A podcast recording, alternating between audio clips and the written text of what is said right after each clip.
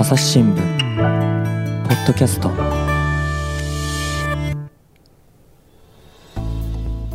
朝日新聞の神田大輔です。今回はですね文化暮らし報道部記者太田雅彦さんをお迎えしております。太田さんよろしくお願いします。はいよろしくお願いします。えー数値規制っていうふうにね太田さんおっしゃった話、これはどんな話なんですか？これはですねあの、えーまあ、最近えー時々話題になってたんでもしかしたらご存知の方もいるかもしれませんがうん。例えばその犬や猫を飼う繁殖業者が飼う際のケージの大きさをその具体的なあー数値で定めましょうですとか、うん。えー繁殖にその使う犬猫を飼う場合に、えー従業員1人当たり何頭まで飼ってもいいですよとかあとはその、えー妊娠出産させられる犬の犬猫の年齢の上限とか、うんうんうん。そういうものをまあかなり具体的に省令で、えー規制したというのがこの数値規制ですね。はい。だ逆に言うと、これは今まではそういうのはあんまりこうちゃんとした数字なかったんですか？そうですね。今までは例えばケージの大きさだとその、まあ、自由に動ける広さみたいな、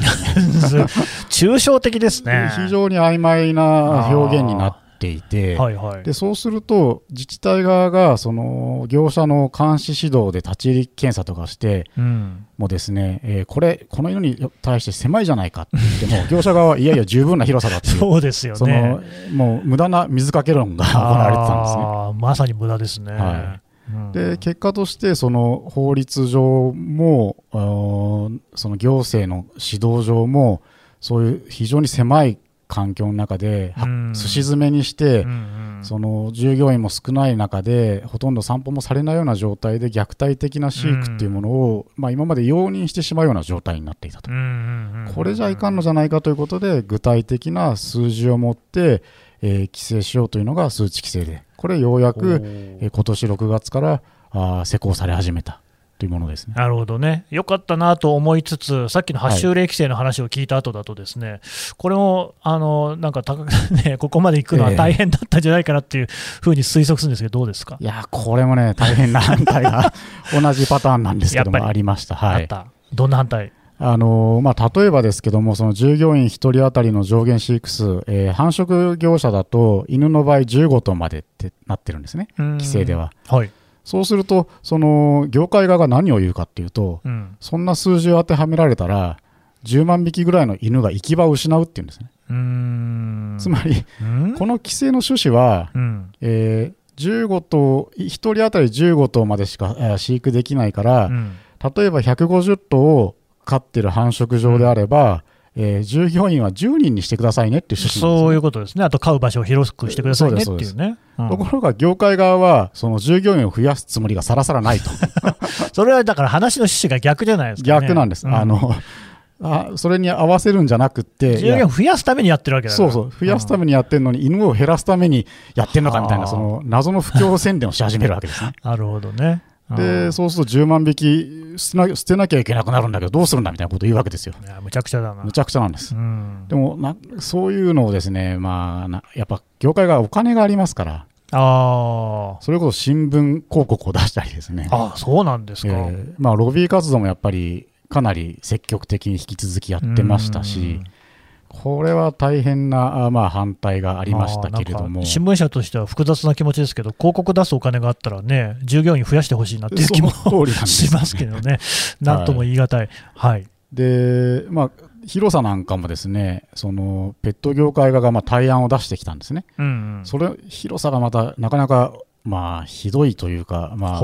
想像するとよくこんな数字出してきたなという数字なんですが、はい。えー寝床の高さは対向の1.3倍。うん。幅は対向の1.1倍。はわかります？あの。あ。だあの、だから体の大きさの1.1倍ってことでしょ？そんなあん、あれじゃないですか、洋服着るやつもんというか、そうなんですよ。しかもあの体の高さですからね、あ、高さね。はいあのまあ高さ？あ寝床の高さがまあ対向で測るのがいいですよまあね。100歩譲って、うんまあ、1.3倍って頭が使えるんですけどね、うん。なんでかっていうと犬の体高猫の体高を測るときって肩までしか測らないんですよえー、じゃあ頭ダメじゃないですか。頭使えるわけですよと低くしてなきゃいけないそう。で幅を対向の1.1倍ってどういう意味ですか、これ？あの幅を考えるんだったら普通体長で測らなきゃいけないんですよね。はい、ところが対向で測ってるんで全く寝っ転がれないわけですよ。なんか意味が分かんないんですけれども。えー、はあ、でこのうなぎの寝床とも言えないようなものをですね、あの対案として出してきて、うんうん、これでどうだと言うんですけど、どどうだ以前の問題で、よくもまあ、うん、もしかしてあなた方、こういう狭いところで今まで勝ってきたんですかって、なんかその自分たちのですよね。その劣悪さをなんかアピールしてしまうような数字を出してきて、ですね、まあ、動物愛護団体は、まあ、まあ、激怒というか、まあ、まあ、そりゃそうでしょうね。話で。ただ、まあ、このすごい狭い数字と、その動物愛護団体側が出してきた数字や、まあ、いろいろその科学的なその計算方法みたいなのもあったりして、はい、それでまあ結果としてはその例えば今でいう寝床みたいな話をすると、えー、縦が体長の2倍、うん。えー、横幅が体長の1.5倍と。いう形にな,、まあ、なってですね、まあ、ある程度良かったなと、まあ、さっきのに比べたらだいぶましですね、えー、だから現状に比べてもずいぶんましになるんじゃないかなと、はい、は思うんですけれども、うん、まあ、とにかくひどいつばぜり合いをまたなるほど。やりましたねという。これでもよくそうやってね数値の規制できましたね。あのー、これはですね、えー、まあなんていうか我々新聞社があんまりその大臣を褒めることってあんまりないと思うんですけども、あんまりありません、ね、あんまりないんですけども、はい、今回はですね本当、小泉進次郎環境大臣、よくやったなと。あ小泉さんが。はい、へあのー、まあ、小泉さん、ご存知の通り、奥様滝川クリステルさん、はいはいそうですね。でまあ、部類の愛犬家でご自身で動物愛護の活動もかなり熱心にやってらっしゃる方なんですが、うん。うん、あのね、犬を抱っこしてるところとかよくよく見かけますよね。そうですね。保護犬飼ってますしね、はいはい、でまあ、だからっていうわけでもないのかもしれないんですが。まあまあまあまあ。あのもうこの動物愛護法といいますか動物に関してのこの数値規制非常に熱心に、うん、ほぼほぼ陣頭指揮みたいな形でやってですね、はい、あのー、まあ中央環境環境審議会の動物愛護部会っていうのがあって、うんうん、まあ、そこでそのその方針政府の方針とかをまあ審議するんですが、うん、その部会のさらに下に検討会っていうのを立ち上げて、うんうん、数字の内容をこれ検討していったんですね、普通、そんなところに大臣来ないんですよ。まあ、なんとなくそうだろうなと思いますね。えー、ところが、その大大臣自らこの検討会に出席して、ですね、うん、あの挨拶までして、しかも、その挨拶がまあまあ小泉さんらしい言い方といえばそうなんでしょうけど、うん、その冒頭、思いを込めているので少し長くなります。というふうに前置きをして喋り始めて、まあ、本当にそのもう悪質な事業者にレッドカードを突きつけるという点で最大限努力したと。うん、いやこれあのまあ、小泉さん、なんだかんだといろいろ叩かれちゃう人ですけども、まあまあまあ、この言葉だけは本当に、あのまあ、その通りだなというぐらい、しっかりとその前進させたなるほど、ね、規制になったっていうのは、もう本当に、これは小泉さんが大臣じゃなかったら、ここまで前進しなかったんじゃないかなっていうふうに思ってます。まあ、あんまりね、我々の知らない一面っていう感じもしますけれども、じゃあ、まあ、こっちの方に関しては、さっきのね、不足みたいなのもなかったし、こっちはもうこれで OK ということですか？そうでもないのころがまた そうでもない。あのー、まずやっぱりその、うん。先ほどご説明したその10万匹どこ行くんだっていうそのおかしな布教宣伝があったわけですけども、これをまあある程度無視できなかったのか、うん、それなりに忖度が働いている節がありましてですね、うん、あのまずそのその激変緩和措置っていうか、まあえー、経過措置ですね、がかなり大きく設けられました。ほうあのこの実は数値規制の議論って、もう2011年からずっと進んできた話で、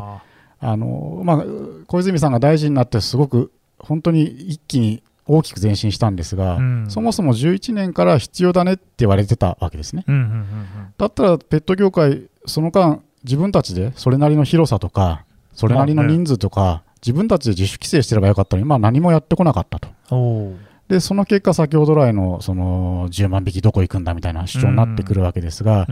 あのまあ、ある程度この意見を、この無理筋のまあ主張を聞いて、ですね、えー、完全成功が結局3年先送りになっちゃいました。うん3年も、はい、で3年って人間の感覚でも3年って長いんですけどそうですね。犬や猫の寿命って1415年ですからそのもう人生っていうか、まあ、犬生、猫生の何分の1かの時間を、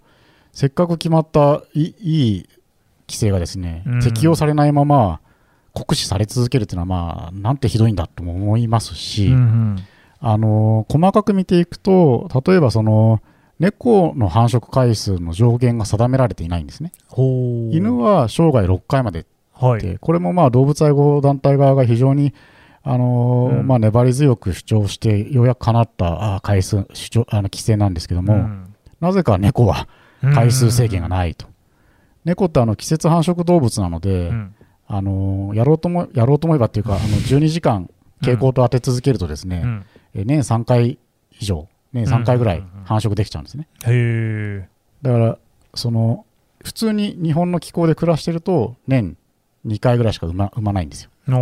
あのひ日差しが長くなると産める動物なんです。ああそうなんね。日照時間が長くなると。へえだから日本の気候に合わせて産んでると、まあ、最初春ぐらいに産んで、うん。でし子育てして、えー母体があまた整ってきて、うん。えーもう一回秋ぐらいに産むっていうのが、う日本の気候に合わせたあ繁殖サイクルなんですが、うん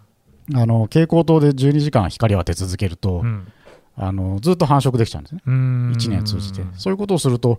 あのー猫こそ繁殖回数の上限を定めなきゃいけなかったはずなのに、これが入んなかったと、うん。不思議なえーこともたくさんありますと。なるほどね。いう状態ですね。はい、うん。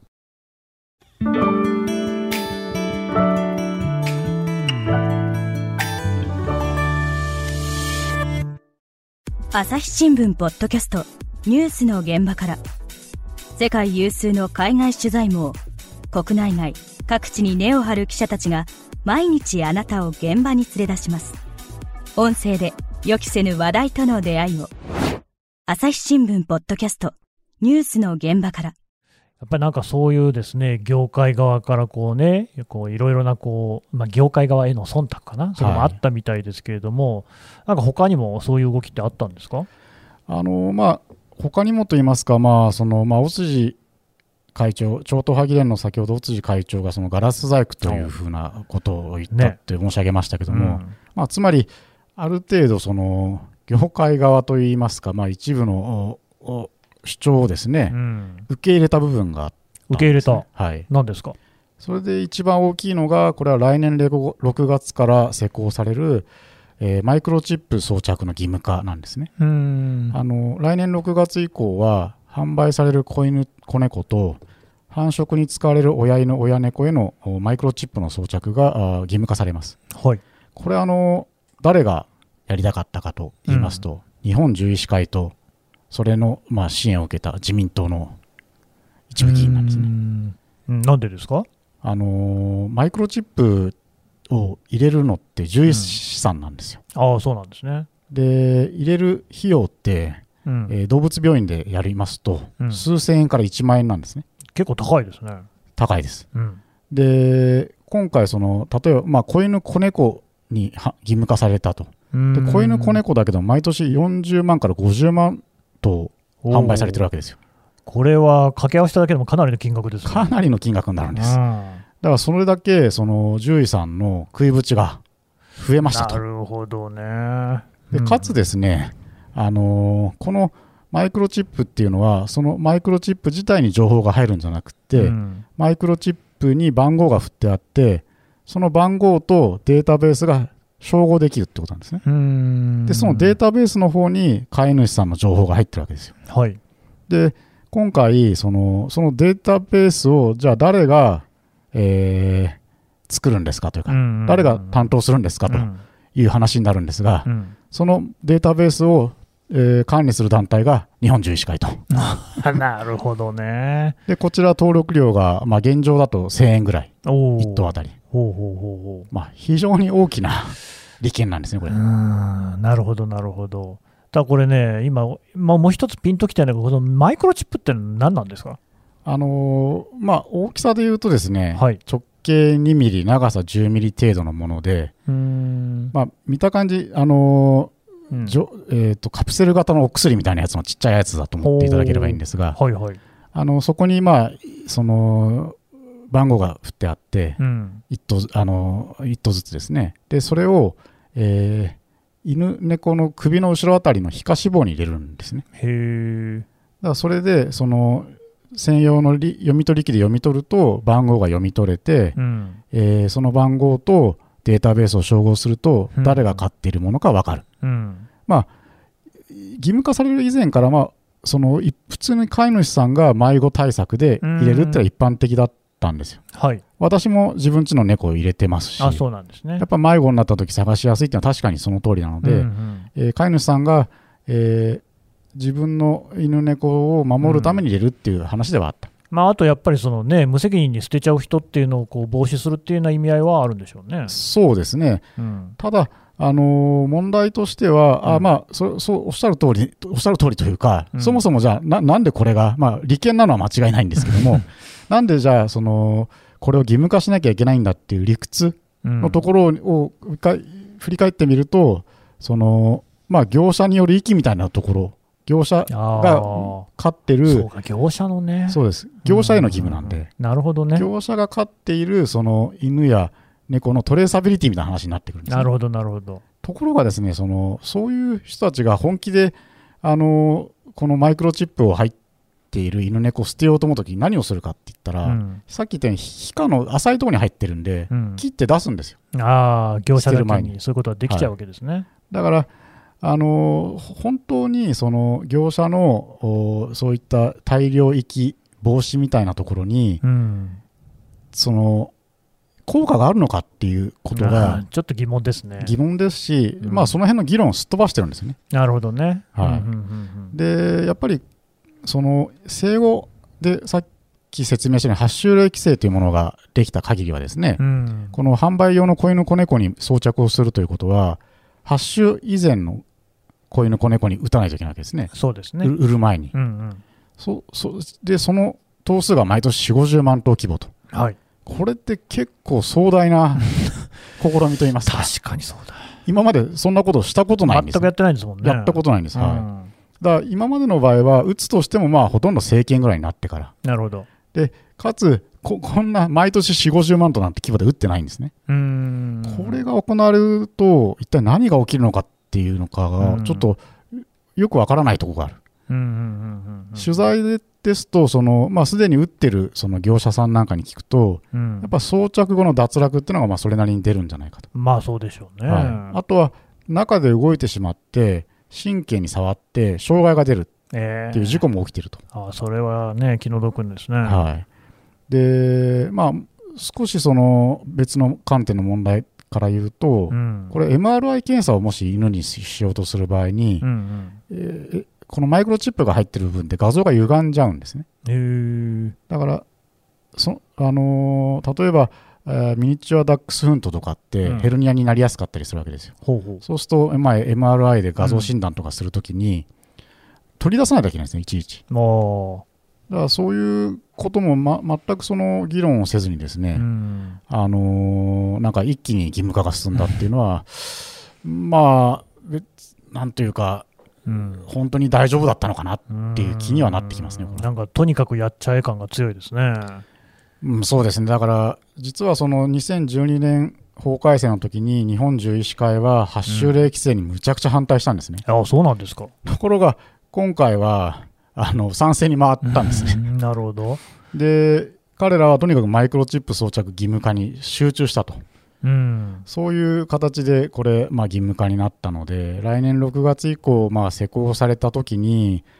えーどんなことが実際起きていくのかっていうのは、ちょっと見ていかないといけないなというふうに思ってます。うーん。まあなんかここまで聞いていただけでもね、課題山積って感じしますけれども、太田さんとしては今後、こう注目すべき点ってどの辺だっていうふうに考えてますか？そうですね、あのまずその冒頭申し上げた発種例規制、数値規制というものがうん。適切に運用されるかどうかっていうのは非常に重要で、うん。法律、省令はできたんですけどもう、ん。これ、実際にあの使うのは、えー地方自治体の行政職員なんですね。ああ、そうなんですね。で彼らがあーこれを本当に使わないと意味がない。うんでまず発種例規制について言いますと、これうんうん、誕生日をごまかすのがいくらでも可能なんです。ああ、まあそうか、そうですね。自己申告なんで、業者の。そうでしょうね。で業界側の良識が問われてきますし、その法律違反が横行している状態みたいなところうん。を自治体職員がどうその規制していくのかっていうのは考えないといけないですし、うん。数値規制の方もせっかく具体的な数値とかあとあのこれ数値以外にも例えばその毛玉ができている状態とか、えー爪が伸びきっている状態みたいなところを,、をが、まあ、ダメだよっていう禁止するっていうことも書いてあるんですね。うん。でこれ結構その行政の職員が立ち入り検査をしたときにそういう状態の犬や猫を見つけましたと。うん。それできちんと行政処分を下していくかどうか。うんそもそもちゃんと見に行くかどうか。うん。っていうのが非常に問われていてそれやんなければ絵に描いた餅になると、そうですね。あのーまあ、ちょっと今取材している内容で言っても、うんあのーまあ、長野の方で大きな繁殖業者がありましてうん。そこに今警察の捜査が入ってるんですが、うん。それなんかの様子を見てると、やっぱりこう行政による監視指導っていうのが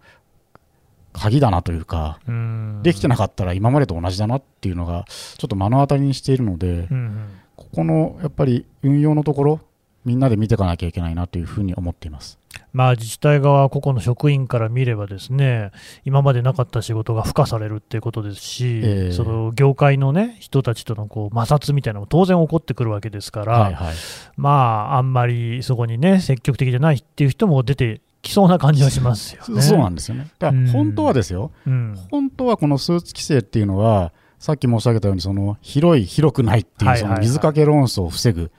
えー自治体職員からすれば、うんえー監視指導がしやすくなる、うん業者とのまあその圧力というか、業業者がいや、広いんだっていう主張をすることが意味がなくなるっていう意味では、逆に圧力が減るはずなんですうよ。んところが、まあ、なんていうか、想像に難くないのはう、んちゃんとやんない人もいるだろうなっていう。そうですね。うん、だからその誕生日のごまかしの話もありましたけれども、ええその業者の、ね、良識にこう委ねられてる部分っていうのは結構ありそうじゃないですか、そうなんですよね。大丈夫なんですかね？いや、いや本当大丈夫なんですかねって僕も言いたいんですけど、あのー今、コロナでとにかくそのペットの値段上がってるんですよね。あらしいですね。あのー例年の2倍ぐらいになってるんですね。うん、だから、利益がものすごい出てるんですよ。うんだから、この今、体力のあるうちに、あ確かにね、ぎ要するに業者として体力のある今のうちに、うん。その自分たちで変わろうという意思を持ってほしいなと、うん。心の底から思います。うんうんうんうん。これ、現状では繁殖業者っていうのは、誰でもできるんですか？一応そのお動物取扱責任者っていううん。資格を取んなきゃいけないんですが、はい、これはあのちょっとした講習を受けると、うん受けてあのまああんまり落ちる人のいない試験を受ければ取れちゃう資格なので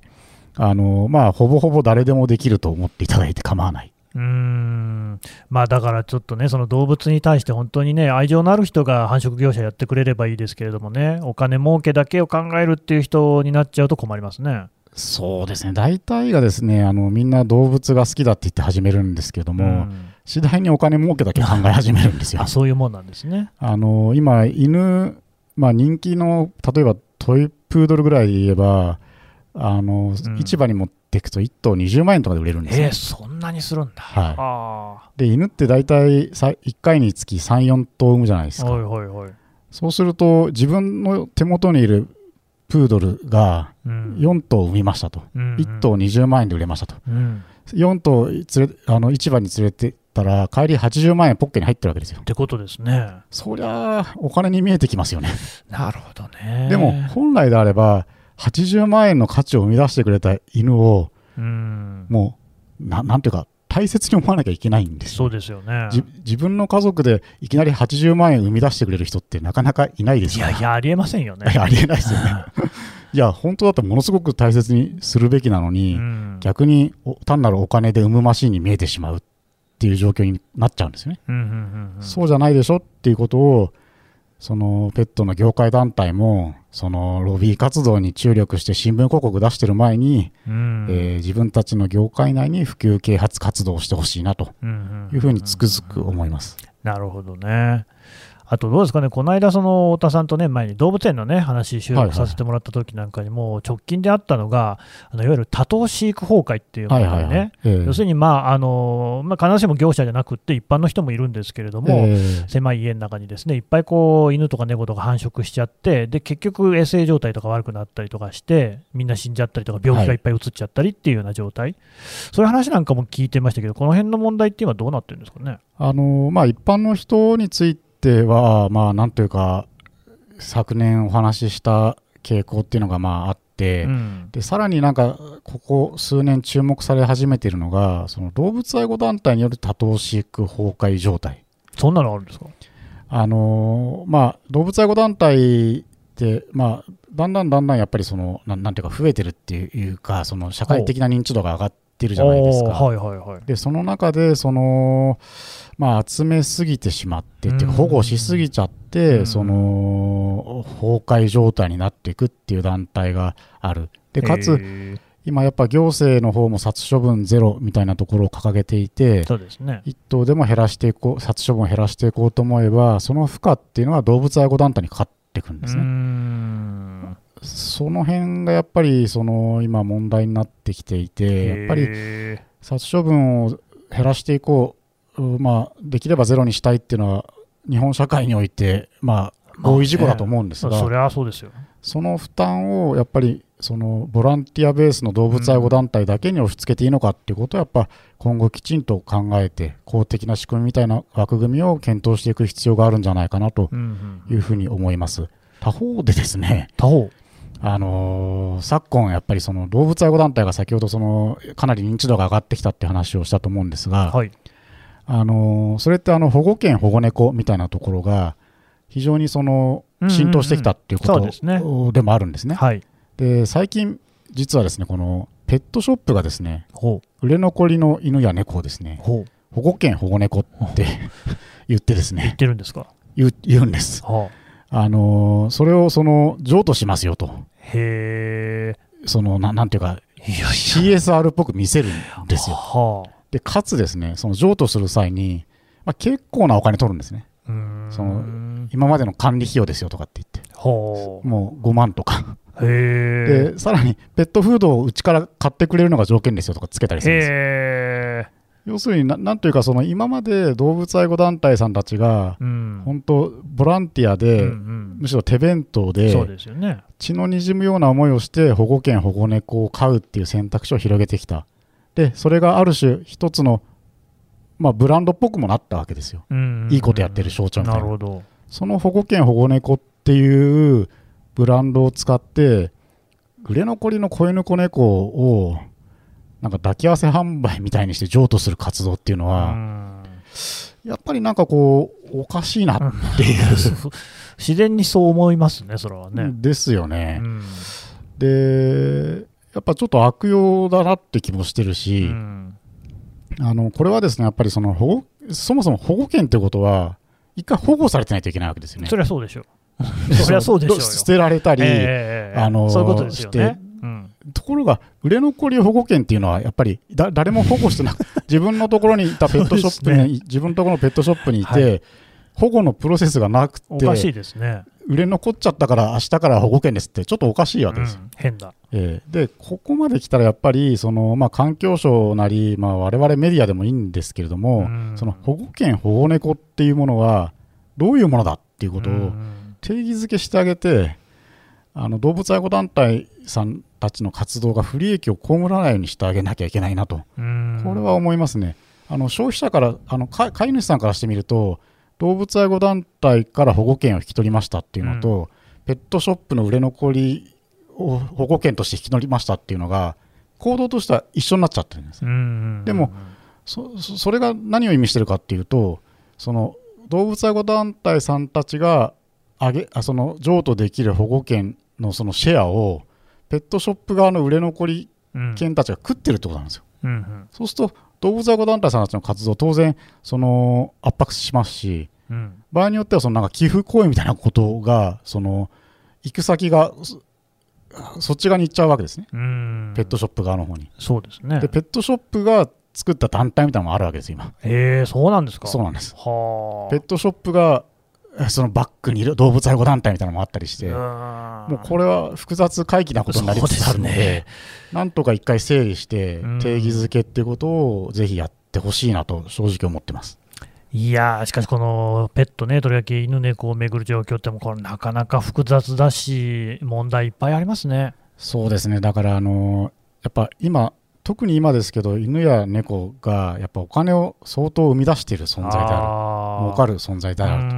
でそのことが非常に事態を複雑化というか、なるほどね。あの厄介なものにしていて、本来、うんそそうであれ、まあ、先ほど申し上げたように、本来、そういう存在であればあるこそ、大事にしていかなきゃいけないそうですよね、だコロナでみんな癒しがない中で、ペットに対してね、そういうものを求めていくっていう、ええ。うん。ところが、そういう方向になんかうまくそのいかずにう、ん。悪い方になんかこう回っていくっていう、そのな情けなさというか、社会としての未成熟さというのか、悲しいなというふうに思いながら、あの日々取材してるんですけども。前にね、動物園の話を聞いたときに、太田さんがね、まあ、そうのこういう問題ってどこまでいっても人間のエゴなんだって話ありましたけど、まさにそんな感じですね。そうですね、でも、ななんていうかほ、もうちょっと逆転できるうん、局面だろうなと思ってるんですよ。うんうんうんそのそエエゴなんだけど、そうは言っても、なんだろうな、その、よくしてこうよってことを、せ法制度上は、まあ、先ほど来申し上げたうように、ん、整いつつあるわけですね。そうですね。だから、そろそろ、それだけじゃないところにみんなで、ペット業界側も含めて向かっていきましょうよって思う、今日この頃です。なるほど、これ聞いていろんなことをね、思われた方も多いんじゃないかと思いますけれども、太田さんはね、引き続きこの取材続けるんですよね。そうですね、もう、まあ、ずっとこれやってますんで、うんでやればやるほど問題 それもに困りますけどね。気づくところもあるし、やっぱり、まあ、当事者である犬や猫がね、人間の言葉喋れませんので、うん、そまあなん、なんだろうな、せめて取材して記事にしてあげないとなっていう、記事にしないとなっていうふうに思ってますけどね。わかりました。太田さん、どうもありがとうございました。ありがとうございました。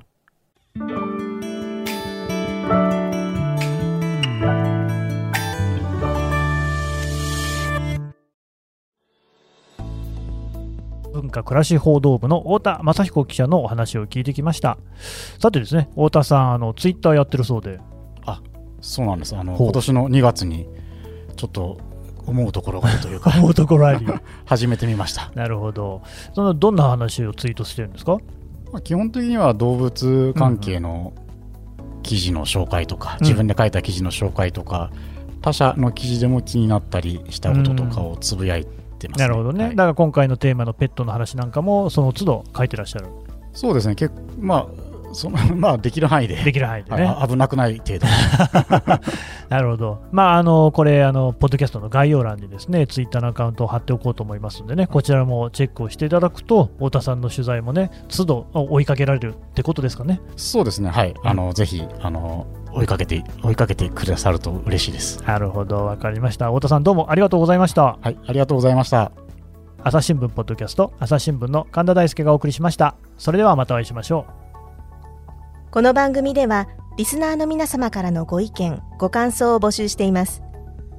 概要欄の投稿フォームからぜひお寄せください。ツイッターやメールでも受け付けています。ツイッターでは番組情報を随時紹介しています。アットマーク朝日ポッドキャスト。朝日新聞ポッドキャストで検索してみてください。